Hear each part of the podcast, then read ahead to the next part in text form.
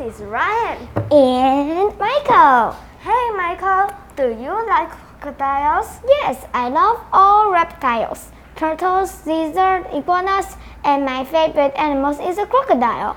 Then you will certainly like this news that I'm going to share. What? No way! Yes way! It's time for News for Kids. News for Kids. 真的假的？真的假的？真的假的？原来如此，原来如此。原来如此！你不知道的趣味新鲜事。 ICRT's News for Kids. Have you ever put on a shirt and the collar was just way too tight? oh, my neck! it's pretty uncomfortable, isn't it? Now, imagine wearing that shirt for six years. 穿着衣领很紧的衣服，应该很不舒服吧？你能想象这样穿六年吗？Oh man, that would really put you in a bad mood. Well, that's what happened to an unlucky crocodile. Well, it wasn't wearing a shirt, but its neck was trapped for six years. 有一只很倒霉的鳄鱼，它的脖子被卡住长达六年。Nobody knows how it happened, but in Indonesia, people first noticed the crocodile with a tire around its neck back in 2016. 在二零一六年，有人在印尼发现一只鳄鱼，它的脖子被轮胎卡住了。 Why didn't anyone help the croc?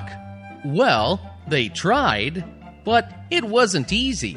You try to pull a tire off the neck of a four and a half meter long crocodile. 这只鳄鱼有四公尺半这么长，要把轮胎从它的脖子上拿下来非常困难。Finally, an animal expert called Tilly and his two friends set up traps for the croc and eventually caught it. They pulled the huge croc out of the river and used a saw to cut the tire off. 最后有一位叫做 Tilly 的动物专家跟朋友抓住这只鳄鱼，用锯子把轮胎切开。Afterwards, they let the croc go back into the river.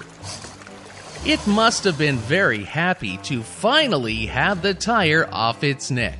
之后，他们把这只鳄鱼放回河里。这只鳄鱼一定很开心。Well done, Tilly and friends. You are very kind and brave too.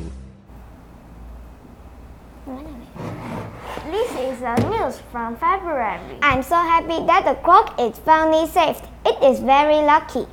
Let me tell you more about Tilly, the one who helped the crocodile with a tire necklace. Please do tell. When Tilly was asked why he wanted to help, I just can't stand to see animals hurt, even snakes. I will help. Oh my, that's very kind of him. E, Nicole, what's that orange thing on your shoulder? 哦，呃，怎么了 ？No, It is just Gamma, my pet lizard. What? You have a pet lizard? I sure do. I love reptiles. What does a lizard eat? It is bugs, worms, fruits, and vegetables. One day, I will have the crocodile. You really are a brave one. That's today's voice of Jiren. See you next time. Bye.